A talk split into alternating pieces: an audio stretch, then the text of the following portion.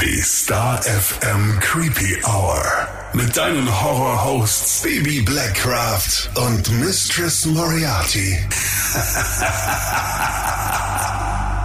Hallo und herzlich willkommen in der Creepy Hour. Hallo, hallo. Unsere letzte Podcast-Folge, die hatte es in sich, liebe Leute. Durchaus. Und das haben auch unsere Hörer so gesehen.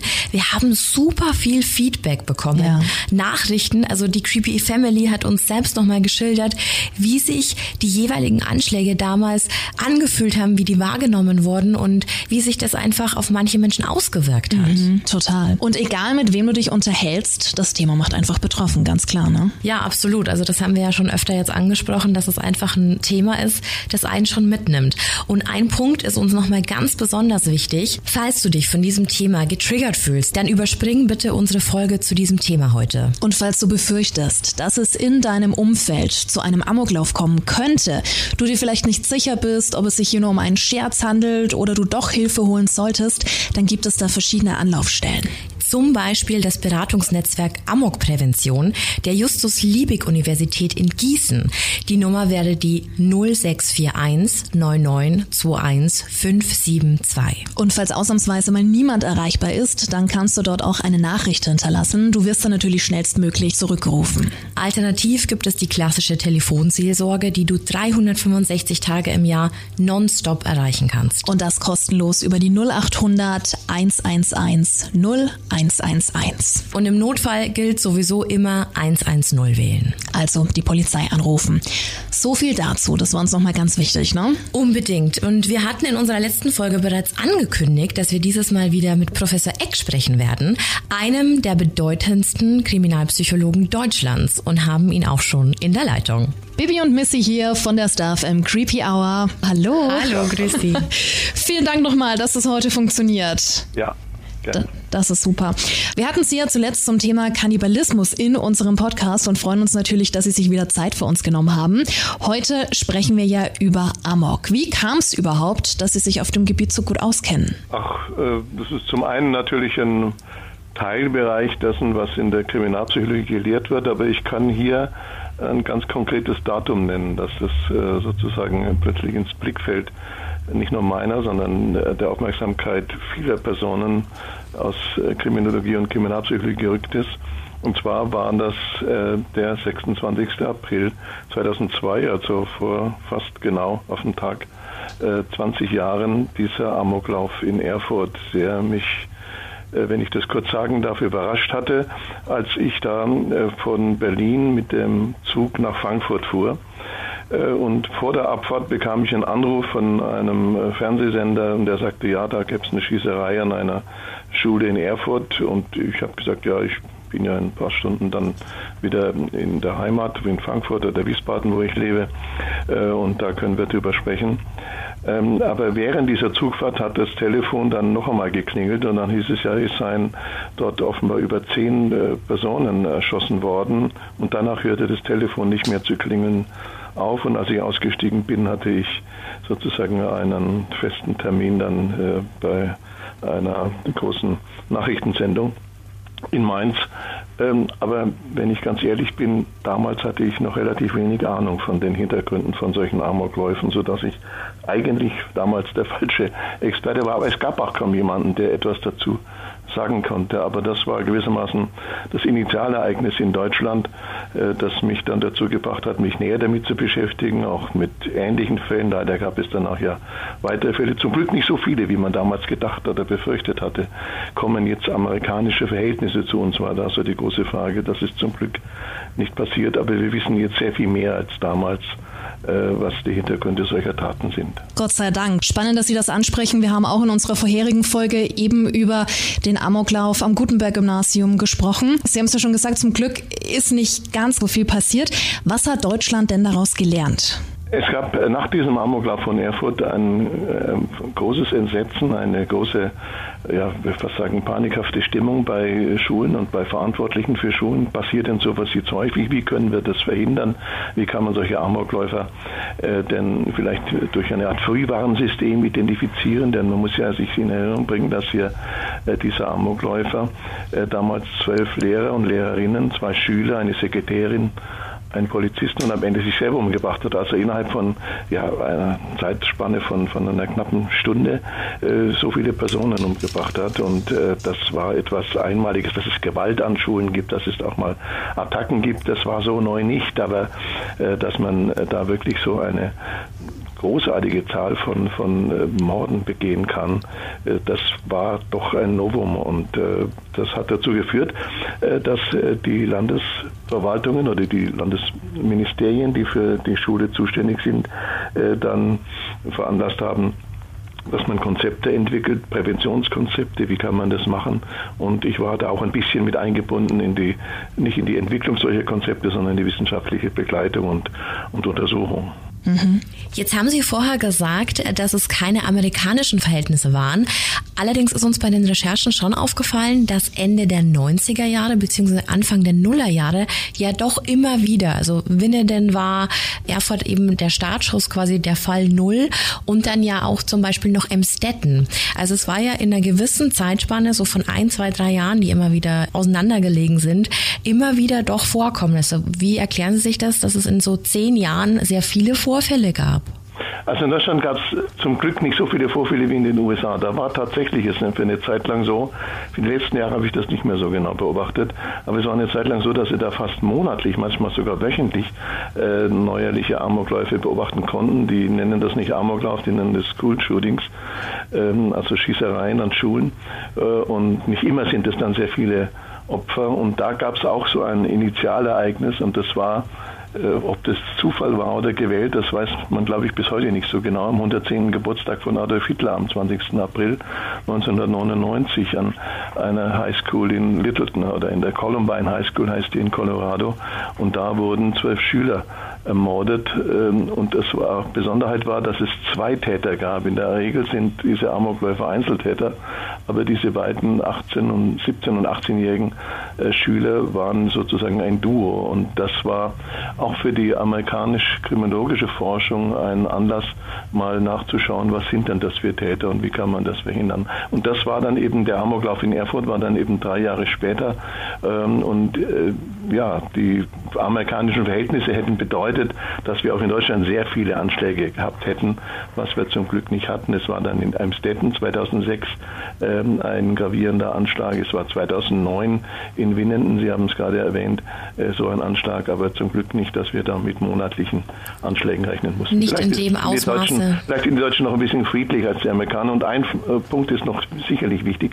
Äh, es gibt in Deutschland nicht so viele Waffen, weder legale noch illegale Waffen im Umlauf. Mhm. Und das spielt dabei schon eine große Rolle. Das heißt, wenn jemand wütend ist und ähm, so, so, diese Motivation eines Amokläufers hat, er hat aber keine Waffen zur Verfügung, dann kann er zwar mit einem Messer oder sonstigen selbstgebauten Dingen vielleicht etwas anstellen, aber eben nicht so viel, zum Glück. Wir hatten das auch, dass es ja schon eine lange Vorbereitungszeit gibt, um sowas umsetzen zu können, weil es eben meistens an den Waffen mangelt. Und in den ganzen deutschen Fällen war auch Columbine immer ein Thema. Ja. Also da gab es oft Recherchen. Also man könnte schon sagen, dass damit eigentlich alles angefangen hat, weltweit quasi. Ja. Es war natürlich auch ein Punkt, war, dass äh, diese Täter von Columbine, dass es da Videoaufnahmen gab was im Jahr 1999 noch nicht so häufig war. Da gab es ja. noch keine Handys, wo jeder eine Videoaufnahme machen kann, aber äh, diese Videoaufnahmen, die man, glaube ich, immer noch im Internet findet, äh, das führt natürlich auch dann zu einer sehr viel rascheren Verbreitung. Also etwas, was man sieht, und zwar nicht nur als Bild, sondern auch als Videofilm, äh, das kann man sehr viel eher aufnehmen und äh, leider Gottes gibt es da so eine Art Vorbildfunktion. Also niemand, der friedlich und glücklich lebt, kommt auf die Idee, jetzt plötzlich einen Amoklauf zu üben, aber wer sich an einer ähnlich depressiven und enttäuschten und dann eben auch wütenden Stimmung befindet und der so ein Video sieht und der dann sagt, ja, das haben die gemacht und die sind jetzt weltberühmt und das sind sie ja leider Gottes auch, äh, der kann sich da schon äh, sozusagen angetriggert fühlen und kann meinen, das wäre auch etwas für mich und wenn es solche Dinge nicht gäbe, äh, dann wäre das weniger. Das ist übrigens für die Prävention einer der Ratschläge, die man damals den öffentlichen und den Medien vor allem gegeben hat, man möge sehr sachlich darüber berichten und nicht so eine Art Glorifizierung, auch nicht negative Glorifizierung dieser Amoktäter machen, weil das eben für bestimmte äh, sagen wir, vulnerable, verletzliche Personen eine Art Anreiz bieten kann und das sollte man nicht fördern. Das macht natürlich Sinn, ja. Was sind denn so die bekanntesten Motive der Täter?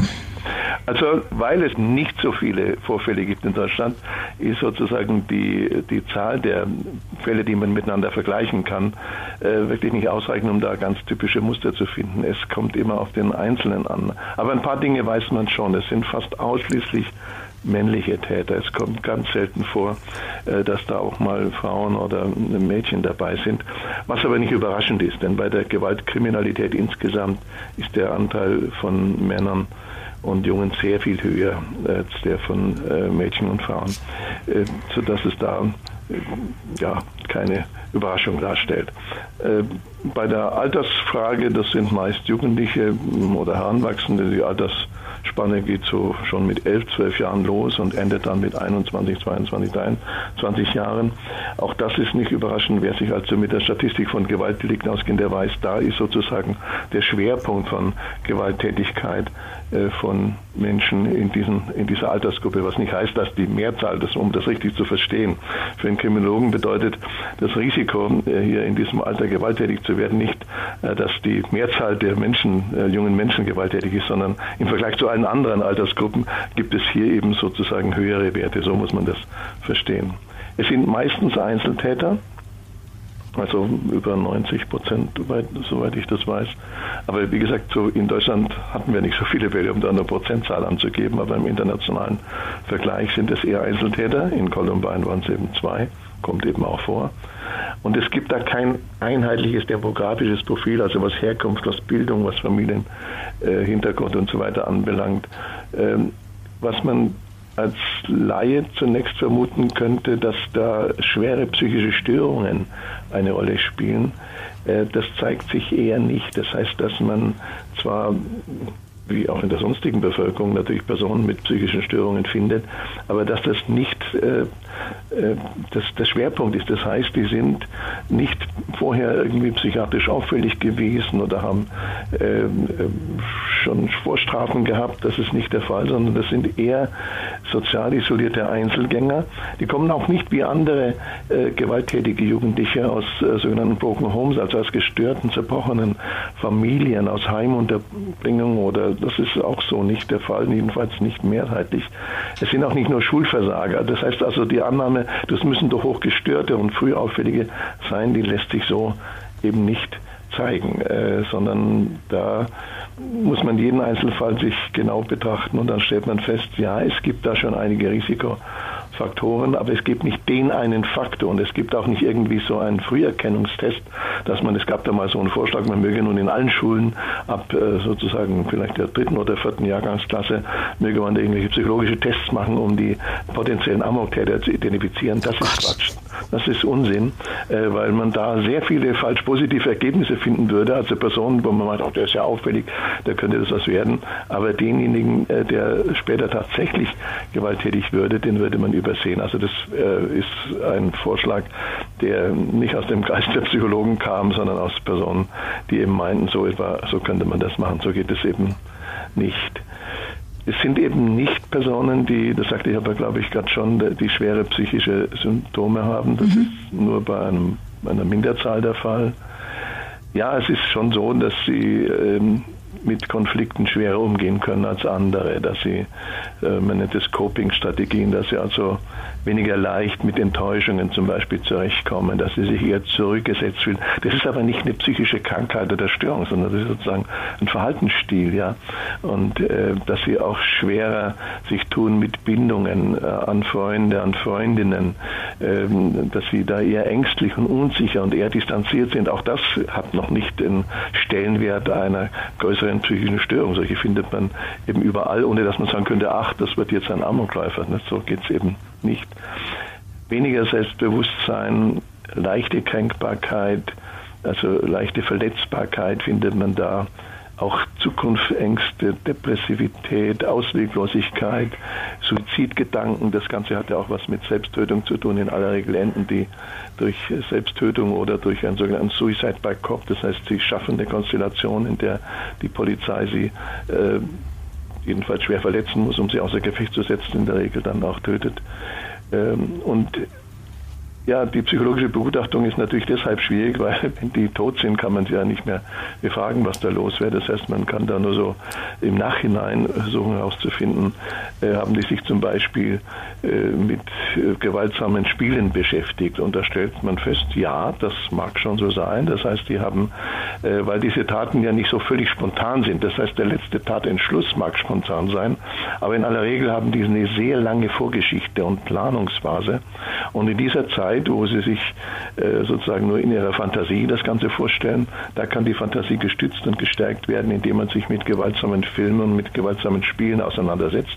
Und da gab es dann damals die Diskussion, müsste man solche Ego-Shooter-Spiele nicht verbieten, fördert das nicht die Neigung zu Amoktaten? Und äh, da ist eigentlich die wissenschaftliche Antwort darauf die, dass man sagen kann, nein, das ist jedenfalls nicht für die große Mehrzahl derjenigen, die solche Spiele betreiben, eine hohe Gefährdung. Sonst hätten wir tatsächlich wöchentlich einen Amoklauf, weil es ja sehr, sehr viele gibt, die so etwas machen.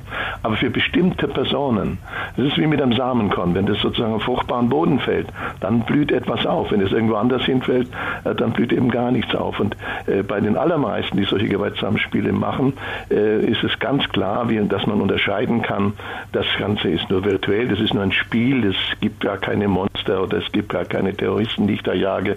Das spielt sich nur auf meinem Bildschirm ab. Äh, und die Realität, das Leben, das ich tatsächlich führe, ist ein anderes. Aber diese Unterscheidung, diese Trennung zwischen der Fantasie und der Wirklichkeit fällt eben einigen wenigen schwerer. Und für die ist die Nutzung solcher Spiele dann eben doch eine Verstärkung, eine Unterstützung dessen, was sie aber vorher schon hatten. Also so äh, muss man damit umgehen, dass man, äh, wenn man jetzt, es gab dann Forderungen, muss diese Spiele verbieten und so weiter, mit Verboten ist man einmal leicht bei der Hand. Aber das würde auch nichts bringen, weil man kann die Fantasie natürlich auch anders steigern. Man kann Bücher lesen und, äh, und äh, was weiß ich, Kriegsberichte oder sonstige Dinge. Und das kann dann das auch fördern. Das heißt, so leicht ist es dann nicht zu verhindern. Hm. Würden Sie auch unterschreiben, dass Mobbing äh, sowas fördern kann? Ja, also wenn sich jemand äh, von anderen ausgegrenzt fühlt, wenn er von anderen gemobbt wird, dann kann das auch hier, wenn jemand vulnerabel ist, also wenn jemand empfänglich ist, wenn jemand eh schon zum Beispiel zu Hause die Erfahrung gemacht hat, dass er irgendwie unerwünscht war, nicht, dass er nicht gemocht wird, dass er von Geschwistern oder von Nachbarkindern ausgegrenzt wird, dass er rumgeschubst wird von äh, dem Vater zur Mutter und zum Stiefvater, was auch immer. Äh, wenn er dann in der Schule ähnliche Erfahrungen macht, dann setzt sich das sozusagen noch, setzt das noch eins drauf auf schon vorhandene äh, Enttäuschungen und Erfahrungen, kann sich dann hochsteigern. Also es kann ein Risikofaktor sein. Ähm, und äh, von daher ist es etwas, was man immer beachten sollte. Wie reagiert denn jemand? Wie wird denn jemand überhaupt angenommen? Denn die Frage, die dahinter jetzt steckt, ist, ob man solche Frühwarnsysteme, äh, ob man so etwas einführen kann. Ich hatte ja schon gesagt, dass es so den typischen Amoktäter gar nicht gibt. Deshalb kann man da auch kein sicheres Frühwarnsystem äh, nennen zur Erkennung von potenziellen Amokläufern. Die Indikatoren, die es gibt, sind auch zu wenig spezifisch und da kann man jetzt nicht eine Checkliste machen, wo man abhakt. Jetzt hier haben wir ja einen. Ähm, wichtig ist aber doch die Analyse und Bewertung von möglichen Risiken. Also dass man zum Beispiel bei der Prävention unterscheidet man zwischen stärkenden Faktoren, Schutzfaktoren und äh, zwischen hemmenden Faktoren zur Reduktion von Risikofaktoren. Wenn Sie das interessiert, kann ich dazu ein bisschen was sagen. Gerne. Ja, bei den äh, Schutzfaktoren, äh, ja, das sind eigentlich Dinge, die so äh, banal sind, dass man sie fast gar nicht sagen mag. Nämlich, wenn man dafür sorgt, dass es in der Schule ein Klima gibt, in dem man offen miteinander kommunizieren kann, in dem man positiv miteinander umgeht, wo man alle akzeptiert, wo man auch Außenseite integrieren kann, äh, dann wäre das schon eine Stärkung. Und ich habe mal ein Beispiel gehört von einer Schule, wo man sozusagen folgenden Test gemacht hat. Man hat die Lehrerschaft versammelt und hat gesagt, schreiben Sie mal, oder man hat ihnen schon die Namen aller Schüler äh, aufgeschrieben, die es da gibt und äh, vielleicht klassenweise. Und jetzt machen Sie mal einen Haken an diejenigen Schüler, zu denen Ihnen was einfallen würde. Und äh, wenn man das so klassenweise macht, nicht, und hinter jeweiligen äh, Klassenlehrer und Fachlehrer, äh, dann machen die Häkchen und dann gibt es den Fall, dass da manche Schüler gar keine Häkchen bekommen. Nun ist vielleicht jemand, der erst seit ein paar Wochen da ist, da würde das eine Erklärung. Aber wenn es jemand ist, der schon seit Jahren an der Schule ist und es fällt niemandem was ein, dann was bedeutet das dann? Ja, der wird irgendwie übersehen, der ist gar nicht, der ist gar nicht sozusagen im Blickfeld. Und ähm, da wäre es dann sozusagen eine Aufgabe, jetzt kümmern wir uns mal doch um den. Warum ist das so und warum, warum wissen wir über den nichts? Ja? Ähm, also nicht, dass der jetzt problematisch ist, sondern warum haben wir das Problem, den nicht wahrzunehmen?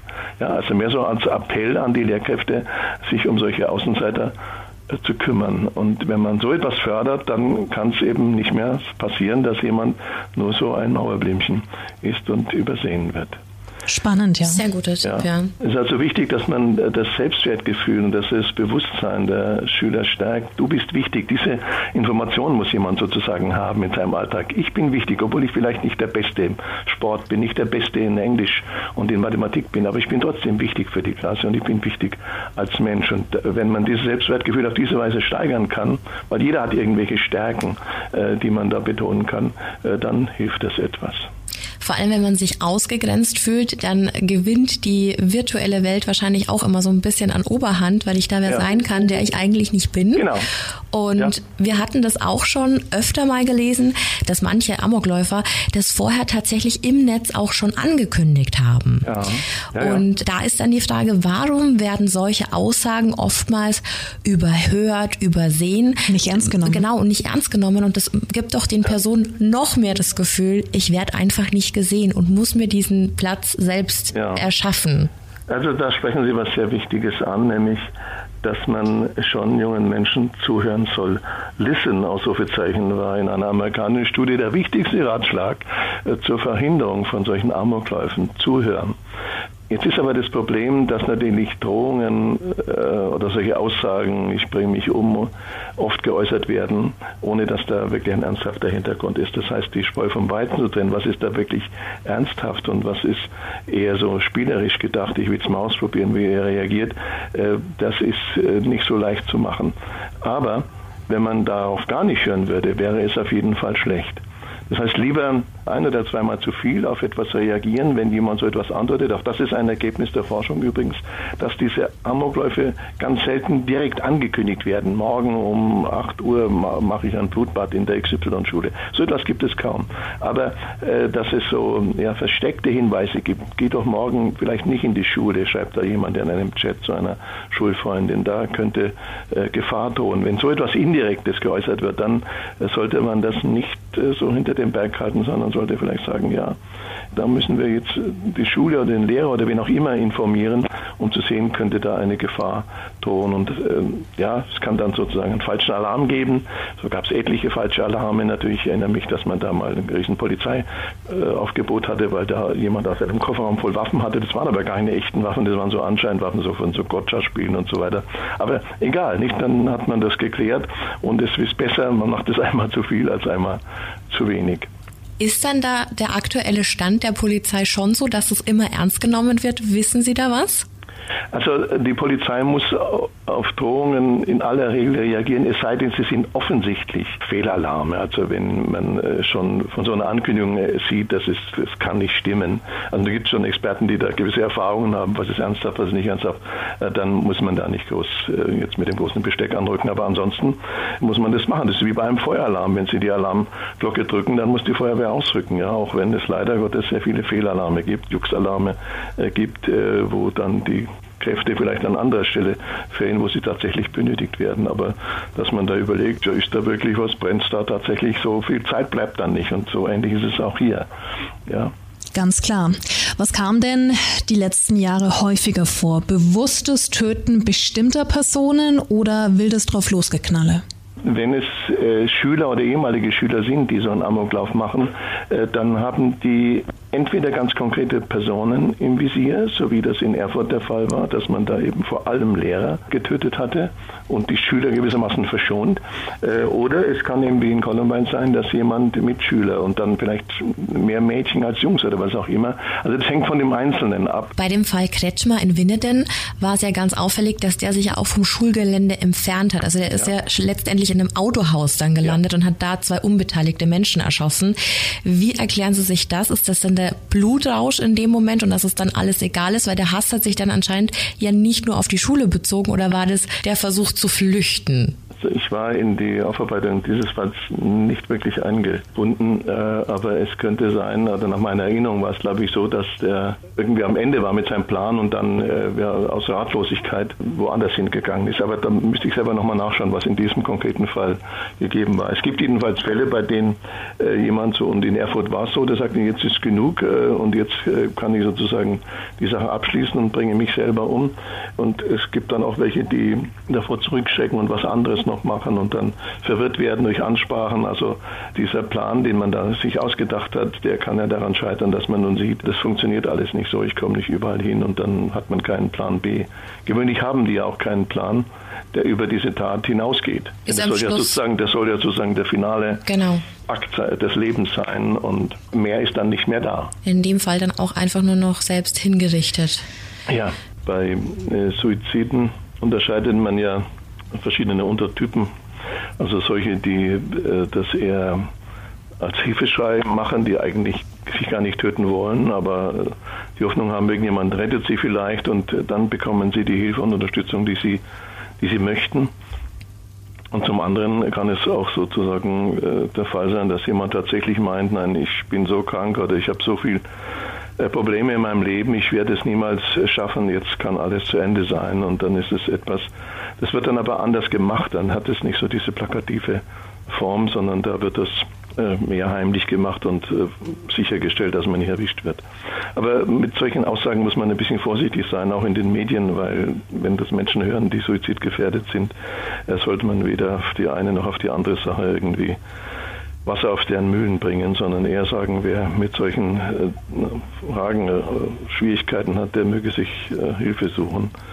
Äh, und Rat suchen. Äh, und da gibt es zum Glück so für, gerade im Bereich der Suizidprävention schon einiges, was man in Anspruch nehmen kann und sollte. Also es hat keinen Sinn, da zu sagen, das sind die bösen Amokläufer und dann bringen sie sich auch noch selber um, sind Feiglinge. Das wäre ein ganz falsches Signal. Nicht? Wichtig wäre, im Vorfeld jemandem so viel Selbstvertrauen und so viel Selbstbewusstsein zu geben, dass es eben nicht zu solchen Dingen kommen kann, dass jemand erfährt, ja, ich äh, kann etwas tun. Ich, äh, ja, auch wenn ich schlechte Noten habe oder einmal nicht versetzt werde, äh, die Klasse wiederholen muss, werde ich trotzdem mich als Mensch abgelehnt. Und ja, ganz banal die Lust aufs Leben zu fördern durch eine kreative Form der Freizeitbeschäftigung, die über solche Ballerspiele hinausgeht, die einem äh, mit anderen Menschen in Kontakt bringt. Aber das sind alles eigentlich allgemeine Ratschläge, die wir immer schon in der Pädagogik haben und brauchen, um aus jungen Menschen glückliche junge Menschen und dann auch später erfolgreiche erwachsene Menschen werden zu lassen und formen zu lassen. Und nichts anderes gilt dann auch hier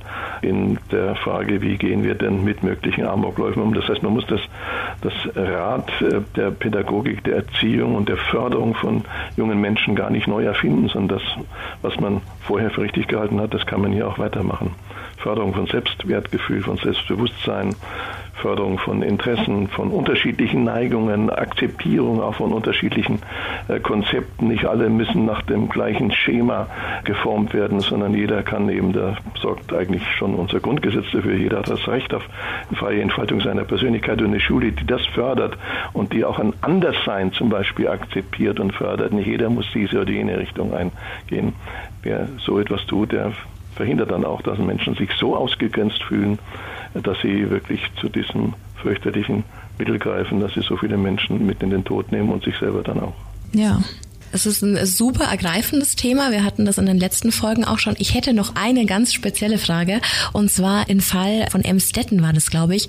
Da ja. wurde der Amokläufer von seinem Bruder tatsächlich noch kurz angesprochen. Der wollte ihn aufhalten und hat dann seinen Bruder weggeschickt.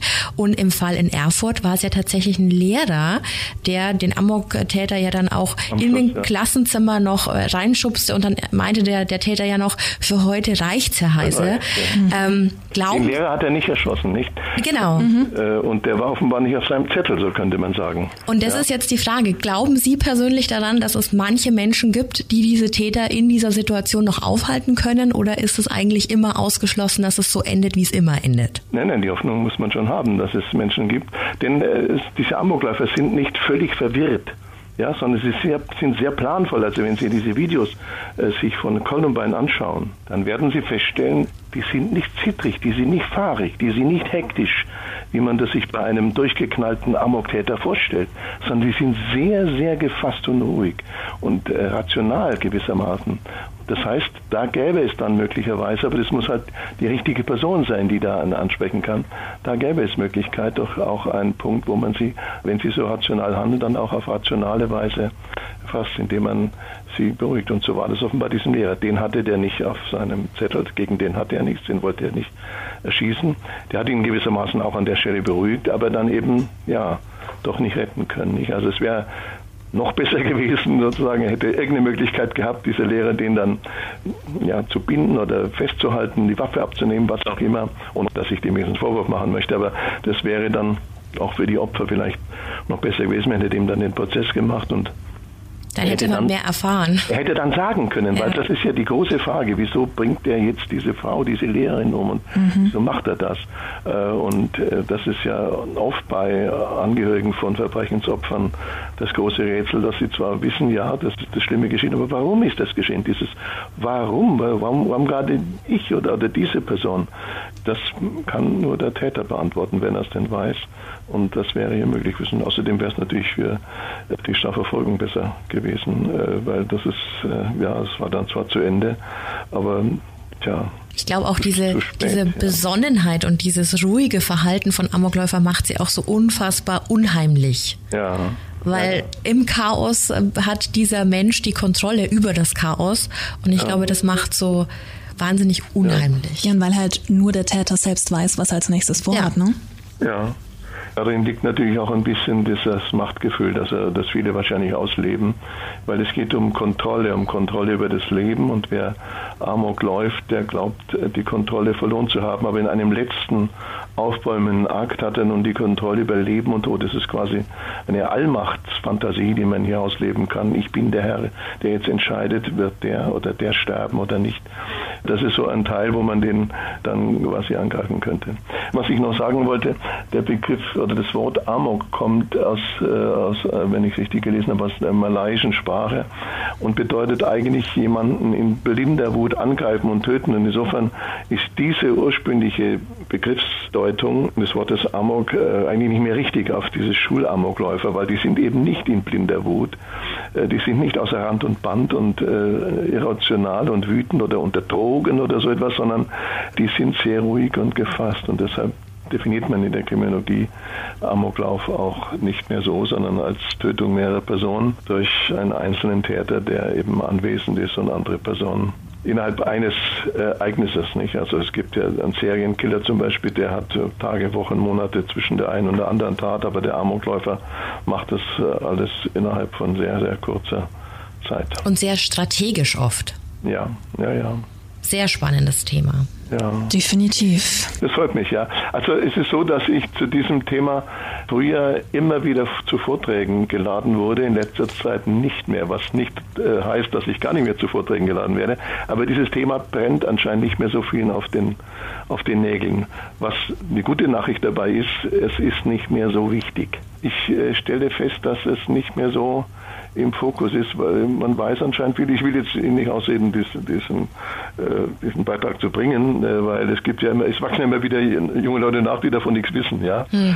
Also die zum Beispiel nicht äh, sagen können, wo war ich denn jetzt vor 20 Jahren? Die waren noch gar nicht da vor 20 Jahren. Die hm, haben also das mit, haben das mit Erfurt nicht miterlebt, nicht? Und äh, sind dann erstaunt, ach sowas hat es schon gegeben in Deutschland. Bei denen kann man dann wieder bei Null anfangen, jetzt bei den, was weiß ich, 16, 17, 18-Jährigen, die aber sozusagen in der Altersgruppe drin sind, die das ja betreffen können könnte. Und ich würde nie sagen, dass das jetzt zu Ende ist, dass das nicht mehr kommt, weil das, es gibt auch bei Verbrechen äh, so etwas wie Moden in Anführungszeichen. Also Dinge, die andere mal gemacht haben und die dann Nachfolger, Nachahmer finden. In den 80er waren es die Serienkiller in den, in, in den USA zum Beispiel. In den, ja. in den 1000, 2000ern waren es äh, ganz viele Amokläufe. Ja, ja, stimmt. Ich bin ja schon noch ein bisschen älter und kann das sehen. Es gab mal eine Reihe von sogenannten Taximorden in Deutschland. Oh. in den 1960er Jahren. Also das sind nicht die Taxis natürlich, sondern die Taxifahrer ermordet wurden. Und da hatte man dann als Präventionsvorschlag so Panzerglasscheiben zwischen Fahrkabine und Hintersitze gehabt. Aber mit dem Ergebnis, dass dann die Fahrgäste, damals war noch keine Anschreibpflicht, dann sich die Nasen blutig geschlagen haben und scharfbremsen musste. Jetzt bin ich gestern wieder mal Taxi gefahren, da war wieder so ein, aber jetzt aus Plexiglas, aber aus anderen Gründen, wegen Corona, ja. äh, sind die abgetrennt. Aber ich war zum einen angehört, zum anderen wäre auch nach vorne, es, es war eben kein festes da. Das ist nur so, so eine kleine Geschichte am Rande. Und diese Taximorde hörten dann irgendwann mal wieder auf. Da gab es dann Proteste, Todesstrafe für Taximörder und so weiter. Können Sie mal unter dem Stichwort Taximord, vielleicht gibt es da was bei Wikipedia, suchen. Und diese Mode ist dann wieder verschwunden. Und äh, so äh, hoffen wir, dass es auch mit diesen Schulamokläufen irgendwann doch so weit zurückgeht, dass man darüber nicht mehr so groß berichten muss. Das wäre sehr wünschenswert. Ja. ja. Wir geben unser Bestes, um aufzuklären. Ja, okay, genau. ich wünsche Ihnen viel Erfolg für eine schöne Sendung. Vielen Dank für Ihre ja, Zeit. beste Grüße an meine Heimatstadt. Richten wir gerne aus. Ihnen einen schönen Abend. Machen Sie es gut. Bis ja, dann. Tschüss. Tschüss. Ganz schön spannend, ne? Unfassbar spannend. Taximorde, hat, hat es dir was gesagt? Gar nicht.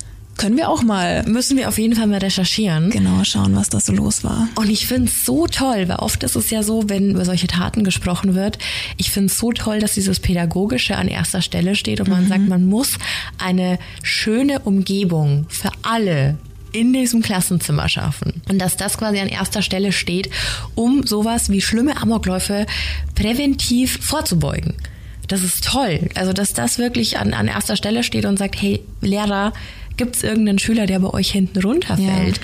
Dass es tatsächlich dann doch nicht immer nur heißt, ach, das war der, der hat schon immer einen Knacks gehabt. Mhm. Ich finde es eigentlich traurig, dass das überhaupt Thema ist und keine Selbstverständlichkeit. Ne? Ich meine, dass Lehrer keinen einfachen Job haben, mhm. ist uns allen bewusst. Ja. Also ich möchte den Job nicht ausüben. Nein, da musst du eine sehr, sehr dicke Haut haben. Es gibt viele schlechte und es gibt auch viele tolle Lehrer, die das sehr, sehr auch, bemüht sind. Natürlich. Aber es ist halt wie in jedem Beruf. Du hast immer verschiedene Menschen da sitzen und ja. es sind halt Menschen. Ne? Na klar. Ja, es ist äh, trotzdem, glaube ich, ein schwerer Job, jeden Schüler auf dem Schirm zu haben. Natürlich, natürlich. Es gibt auch von so vielen Seiten Druck. Aber weißt du, was mir gerade einfällt? Kennst du dieses Video auf Instagram? Ich habe das schon ein paar Minuten jetzt äh, im Kopf. Das ist eine, oh, ich würde mal behaupten, eine Grundschule, vielleicht sind die Kinder noch jünger, mit der Lehrerin. Die jeden zum Anfang begrüßt? Die, ja, genau, begrüßt. und die Kinder haben dann links, falls du das Video nicht kennst, ja, wie so ein, so ein Plakat und da sind verschiedene Dinge abgebildet. Ähm, einmal was zum Tanzen, dann was für ein High Five, eine Umarmung ja. und noch irgendwas. Und dann stehen die Kinder in der Reihe an ja. und warten, dass sie die Lehrerin begrüßen dürfen und zeigen dann immer links am Poster, was sie gerne hätten. Und die Lehrerin geht dann auf jedes Kind individuell ein. Die einen Kinder bekommen eine Umarmung, die nächsten High Five, ja. je nachdem, was sich äh, das jeweilige Kind wünscht. Und wenn du dir da die Kommentare dazu durchliest und die Leute, oh mein Gott, ich wünschte, ich hätte so eine Lehrerin mhm. oder später mal für meine Kinder, das ist der Wahnsinn. Ich glaube, das ist dann später total schwierig. Also für Grundschule super süß, mhm. super toll. Und ich glaube, das macht auch Kinder zu, zu anderen Menschen. Mhm. Ne, wenn die schon in so frühen Jahren einfach was anderes miterleben, als vielleicht einfach so Gleichgültigkeit von ja. Seiten der Schule aus. Ja. Ich glaube, dass ab dem Teenageralter jedes Kind schwierig wird. Ganz Wissen klar. wir alle aus bester Erfahrung. Aber äh, an sich, glaube ich, macht es schon was mit dir. Mhm. Im sehr jungen Alter. Auf jeden Fall eine tolle Lehrerin. Ja. Ja. Fand ich ganz schön. Wollte ich noch ansprechen. Ähm, wow, was für eine Folge. Hui. Wie gesagt, mich äh, nimmt das Thema immer so ein bisschen mit, also wenn es um Amok geht. Ja. Und ich finde es immer so toll, wenn der Herr Professor Eck spricht. Mhm. Dem könnte ich immer stundenlang zuhören. Und einfach, da kommt einfach so viel Expertise und so viel Erfahrung zusammen. Und er kann ja, glaube ich, den ganzen Tag spannende Sachen erzählen, was er schon erlebt hat. Fühlst du dich auch manchmal so, als würdest du in einem Hörsaal sitzen? Ja. Das ist, ich stelle mir dann so bildlich vor. Das ist unser persönlicher Creepy Hour Dozent. Genau, wie er da vorne steht und erzählt und alle Studenten dann so ganz gebannt drin sitzen und sich denken, oh mein Gott, was für eine Ehre, ja. ihm da äh, zuhören zu dürfen. Ganz toll. Einer unserer absoluten Lieblingsexperten hier in der Creepy Hour. Absolut. Und ich hoffe, dass wir noch ganz viele weitere Folgen haben, in denen wir ihn um Rat bitten dürfen. Belästigen dürfen? Ja, oder so. Aber er ist einfach immer so höflich und zuvorkommend. Er würde das niemals sagen. Ist ja auch schön, dass er ursprünglich aus Nürnberg kommt, ne? Ja, total. Deswegen glaube ich, haben wir einen Stein im Brett. Ja, ich hoffe. Sich, zumindest. Dass er sich denkt, die zwei nervigen Mädels aus der Heimatstadt. Upsi. Nein, aber super, super toller Mann. Sehr, ähm, sehr beeindruckend, wirklich. Mhm. Ja, so viel dazu. Ja, dann würde ich mal sagen, dann äh, haben wir jetzt, also wir können dem ja nicht mehr viel hinzufügen, Nein. weil äh, der Experte schlechthin gesprochen hat. Wir sind ultra dankbar, dass wir immer diese, diese Zeiten bekommen, in denen wir so tolle Gäste hier haben dürfen. Und dann würde ich sagen, dann äh, vielen Dank fürs Zuhören heute. Und beim nächsten Mal sprechen wir über unser Creepy Lexikon. Ich habe auch kurz überlegt. Teil 2. Die erste Folge ist ja wahnsinnig gut angekommen. Die ist bombastisch eingeschlagen. Hätten wir so gar nicht erwartet. Und nee. dann dachten wir, okay. Da ging es ja um mystische Kreaturen. Und äh, in der kommenden Folge geht's mal in eine ganz andere Richtung. Aber ich sage mal so, äh, schon so ein bisschen auch deine Wurzel, nicht wahr? Ein bisschen. Ein bisschen. Ähm, ja, es geht teilweise nach Griechenland unter anderem. Also wir werden uns ein paar Götter anschauen, Gottheiten. Mhm. Das ist ein Thema, du. Auch ein richtiges Rabbit Hole, wenn du da einmal drin bist. Total, mit 500 verschiedenen Versionen. Aber ich glaube, es wird echt spannend. Mhm. Aber so viel können wir schon mal verraten. Wir machen jetzt Name Dropping. Name Dropping? Name Dropping. Okay. Und zwar es wird um Hades und Medusa gehen. Sehr, sehr spannende Figuren. Also da darfst du dich auf jeden Fall auf was freuen. In diesem Sinne, bleib gesund. Das sowieso. Creep it real. And scary on. Bye, bye. Ciao, bis nächste Woche.